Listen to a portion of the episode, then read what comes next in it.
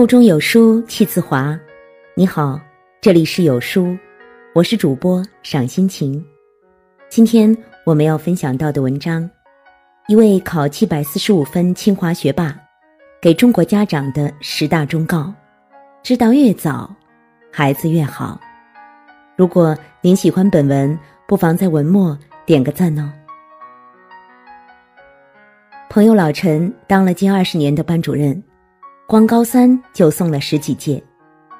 六月八号那天高考结束后，我问他：“今年你班里能出几个清华北大呀？”老陈晃着两根手指头，笑着说：“至少两个。”我调侃说：“这么自信呀？是不是大眼一瞧就知道谁能考上清华北大呀？”老陈笑道：“其实。”这些能考上好大学的孩子，确实是有点聪明，但是如果仅仅是靠这点聪明，也达不到现在的水平。他们在生活习惯上、学习方法上，一般都很有自己的一套，甚至连对学习的看法都跟一般学生完全不同。你不服不行。下面是老陈班里一个考上清华的男孩给学弟学妹们做的分享，我自己看完都觉得受益匪浅。如果您家里有孩子正在上小学，那更应该看看，因为很多重要的习惯和心态必须从小学开始培养。第一，字迹，一手烂字很可能让孩子无缘重点高中。更别提好大学了。现在越来越多的考试在普及电子阅卷，高考、中考都是这样。有的地方甚至小升初考试都开始实行了。但别以为电子阅卷对书写的要求降低了，相反，要求更严了。如果孩子从小写字就不规范，下笔力道也没有练好。那么他的答题卡通过扫描仪扫进电脑时，几乎就是一团模糊，阅卷老师连看都看不清，咋给你分呢？所以从小就好好练字吧，一手漂亮规范的书写，不仅能让卷面整洁，还能在一定程度上加快手写速度，让你在中考、高考这样书写量极大的考试中取得优势，不至于答不完。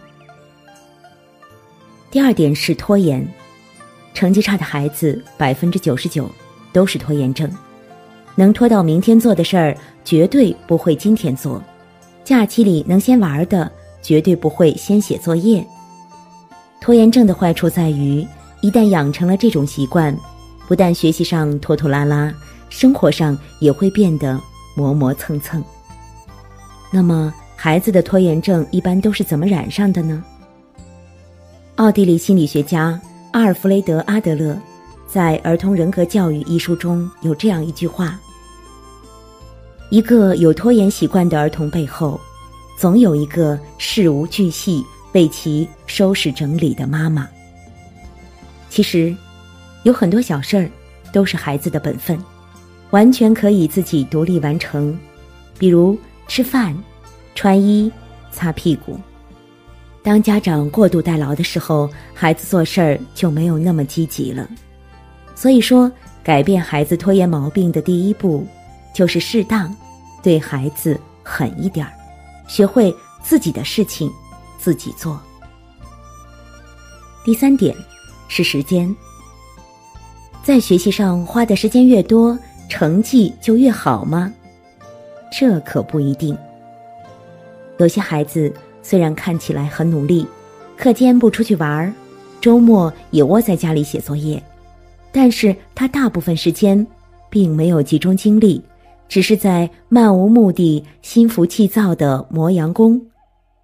一个班里百分之三十到四十左右的中等生，基本都是这个状态。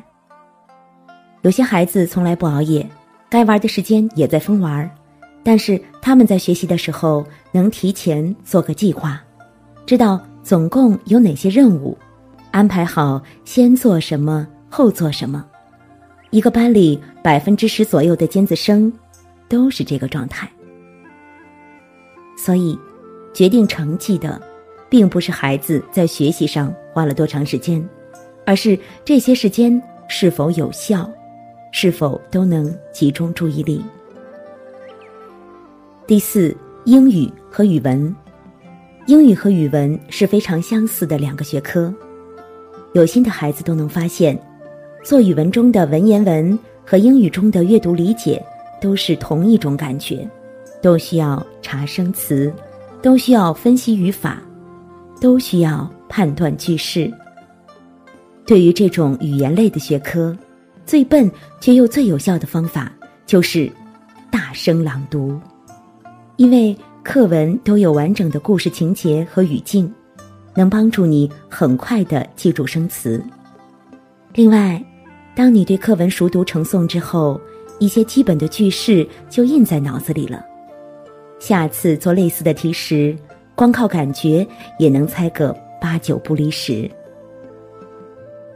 第五，数学。数学怎么学呢？准确的计算能力是基础，小学阶段一定要帮孩子训练好。到了初中、高中阶段，题目的步骤变得多起来，而且都是相互联系的。如果前面几步把结果算错了，后面无论如何也是做不对的。其次，必须要整理错题。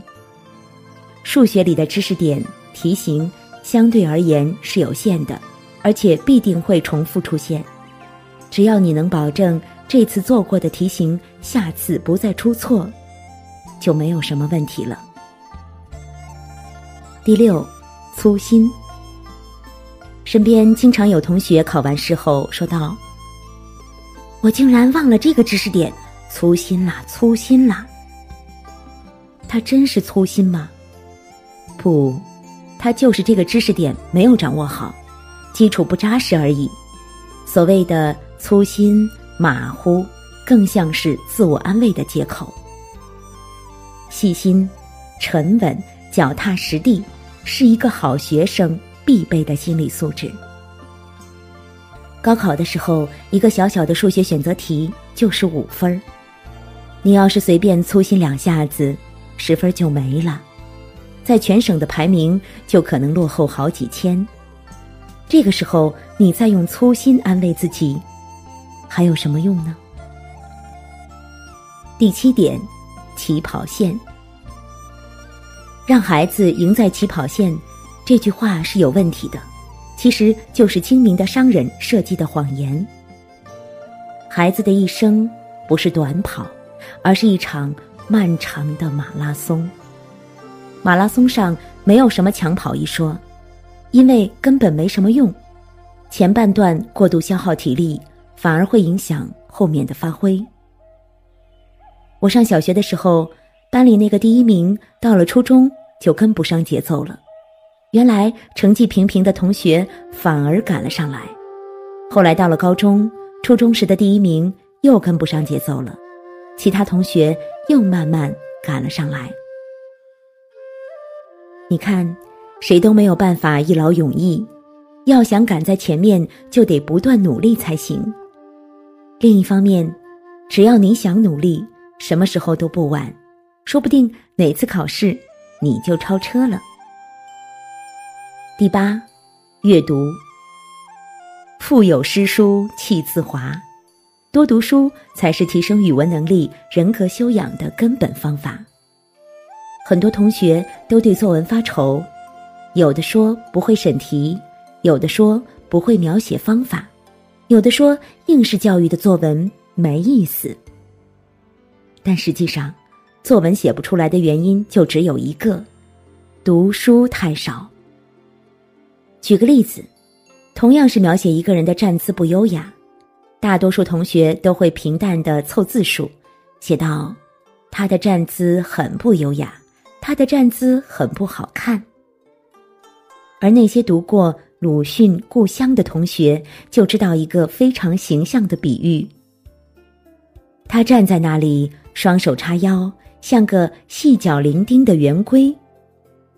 所以你看，课外书读少了，你连生活中最基本的站这个小动作都描写不好，作文怎么能写好呢？第九点，未来。总有学生问：既然上了大学也不一定能找到工作，那干嘛还要拼了命考大学？早点进社会磨练多好呀！没错，上了大学也会找不到工作，而且很多大学生毕业后还不如搬砖的农民工。这说明了什么呢？大学没用吗？错了，这只能说明你高中不好好学，考了不入流的大学，然后大学又不好好学，整天混日子。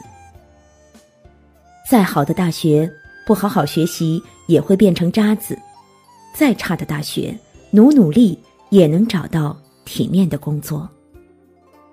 不要埋怨父母没权势，也不要埋怨社会太黑暗。明明就是你自己不努力而已。第十，竞争。我虽然也勉强考上了清华，但是等到大学报到之后，才发现我在班里都快垫底了。班里成绩最好的那个男孩，每天早早起来，嗷嗷的背英语。跟身边这群牛人待久了，我才意识到，最可怕的。不是你的竞争者比你聪明，而是人家既比你聪明，还比你努力。所以，咱又有啥资本不努力呢？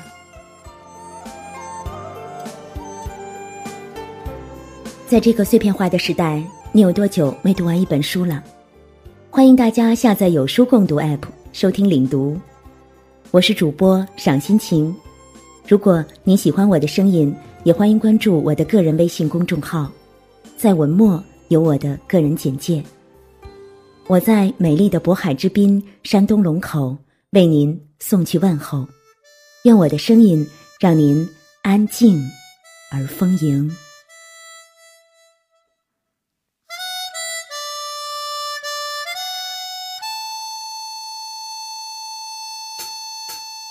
我们去过许多地方，北京、天津、石家庄、常州、无锡、苏州、镇江，再从长春到沈阳。我们虚度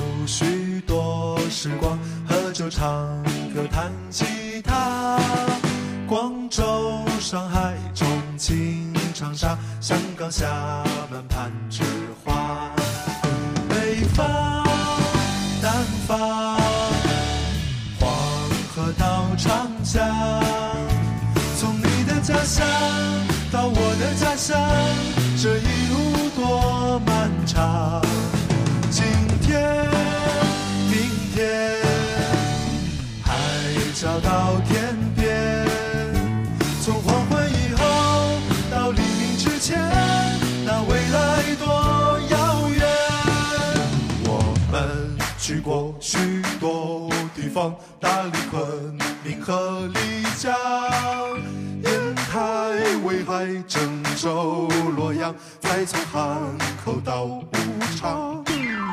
我们还要去许多地方，乌鲁木齐、牡丹江、福州、大庆、银川、南昌，还有拉萨和贵阳。